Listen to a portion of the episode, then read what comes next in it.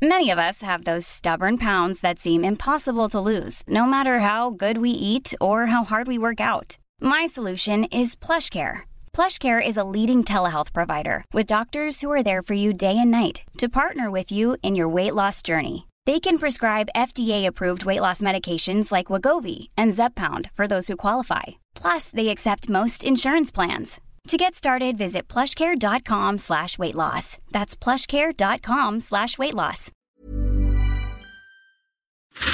Mario Maldonado en Bitácora de Negocios.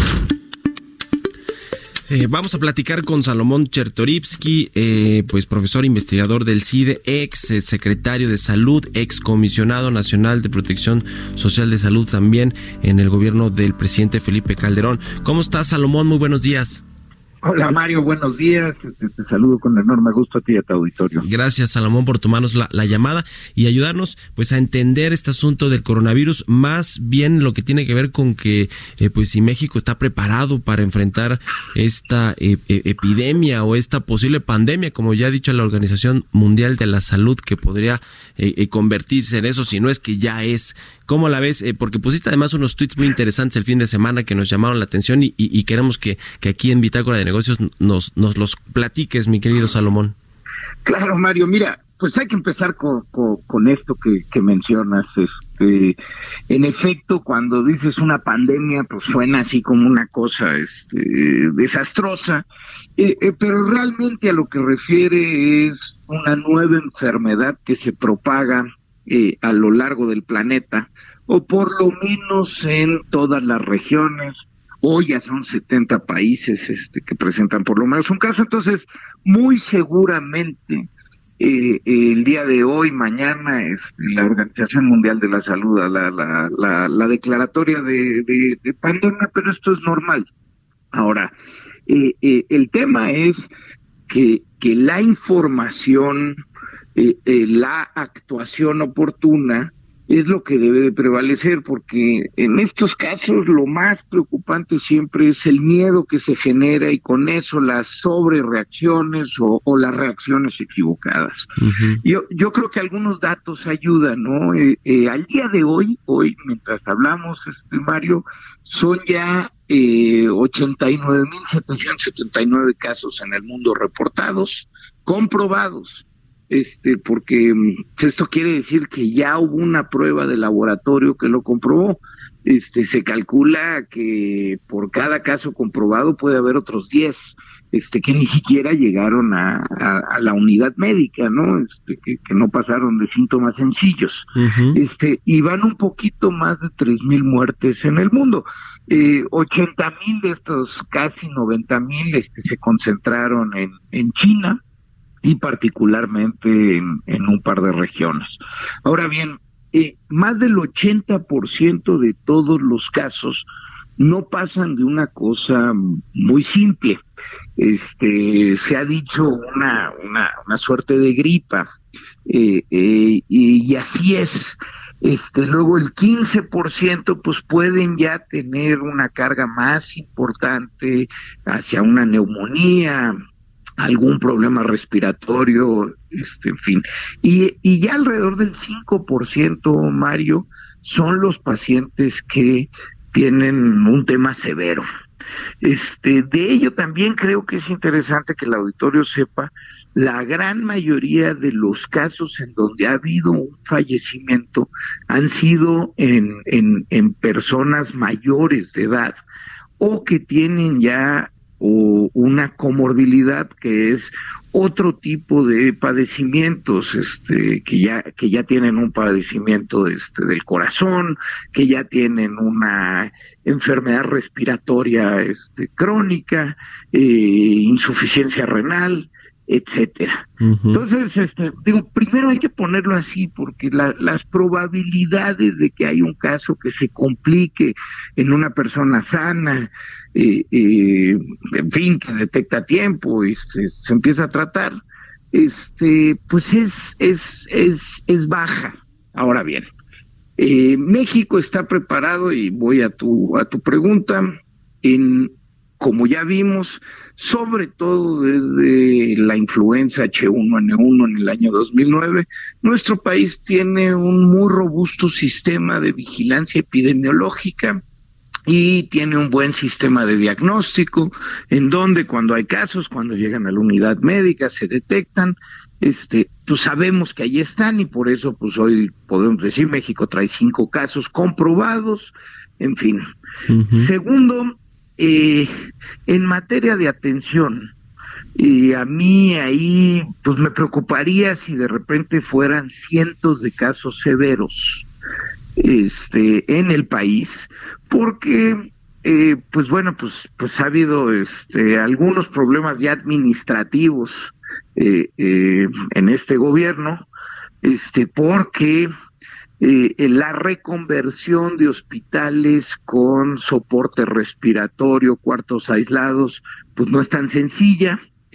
Y pues antes el Seguro Popular, Mario, tenía un fondo del 1% de todos sus recursos para este picos en la demanda para momentos extraordinarios, de ahí se financió la H1N1 en 2009 y pues hoy con la desaparición del Seguro Popular, pues no hay certeza de que existan los fondos para hacer frente a la, a la contingencia si llegara a haber, Mario.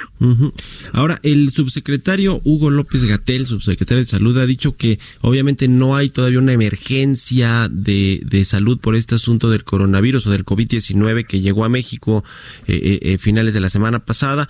Eh, incluso dijo que bueno, si alguien tiene los síntomas es más probable que haya sido pues por algún contagio de influenza que por coronavirus. Y, hablando de este tema, a, a, ti te tocó Salomón como comisionado nacional de protección social de salud, digamos, no como secretario ya de salud, pero sí eh, este asunto de la influenza en el 2009. ¿cómo, ¿cómo, se enfrentó y cuáles son, digamos, las diferencias en términos de, de cómo se, de, de los recursos que tenemos actualmente, las herramientas y los protocolos protocolos para evitar que se propague eh, de manera masiva en el país este COVID-19? Mira, eh, primero debo decir, eh, he seguido las conferencias de prensa de, del subsecretario y, y, y, creo que la información y, y, lo que se ha transmitido es, es pertinente.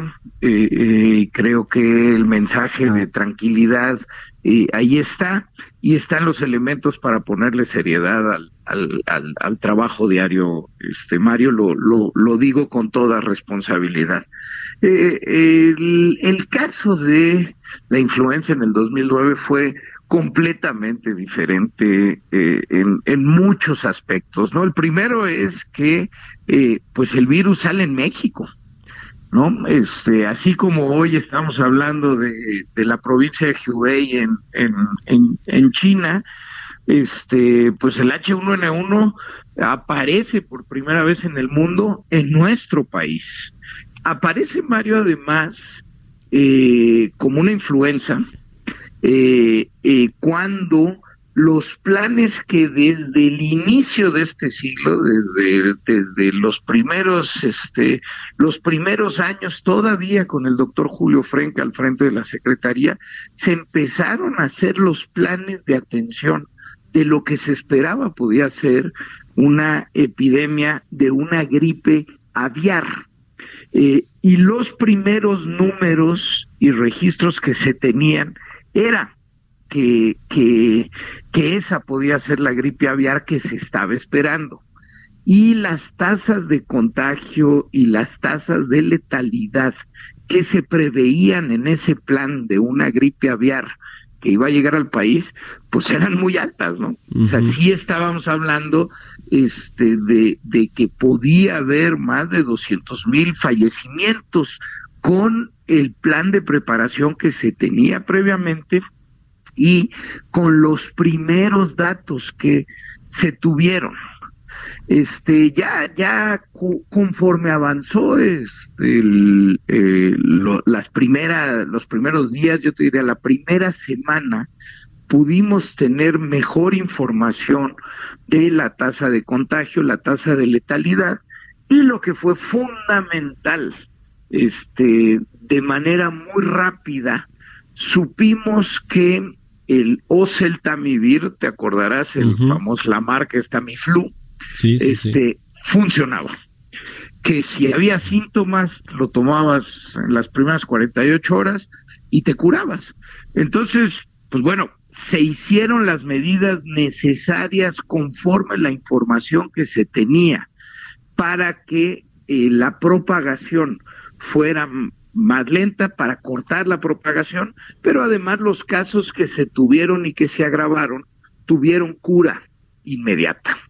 Eh, hoy tenemos, hoy no es nuevo, tenemos toda la información de lo que ya suscitó y el primer reporte, el primer trabajo de la Organización Mundial de la Salud eh, al 11 de febrero, si mal no recuerdo, de ya lo que se vio en China, y eso nos da un montón de reportes. Por ejemplo, la tasa de letalidad pues fue mucho más alta en los primeros días, Mario, cuando pues los sistemas de salud de, de, de, la provincia de Hubei no estaban listos, no estaban preparados, o sea, el fallecimiento corresponde más a la, a, a, la falta de capacidades que tenía el sistema de salud en ese momento que, que al coronavirus en, en, en sí mismo.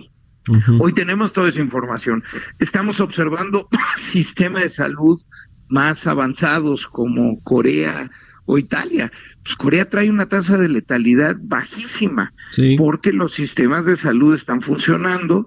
Este, aún así traen ya tres mil casos, ¿no? Pero la letalidad es muy baja. Entonces tenemos la oportunidad de observar este lo que está pasando el mundo eh, e, e, irnos preparando este para un eventual crecimiento de casos. Ahora, pues vayamos viendo cómo se propaga. Yo, yo sigo insistiendo y creo que las medidas que se sugieren son las absolutamente pertinentes. Hay que lavarse un chorro las manos todo el tiempo. Esa es la mejor forma de evitarlo. Usar gel antibacterial, el estornudo de etiqueta.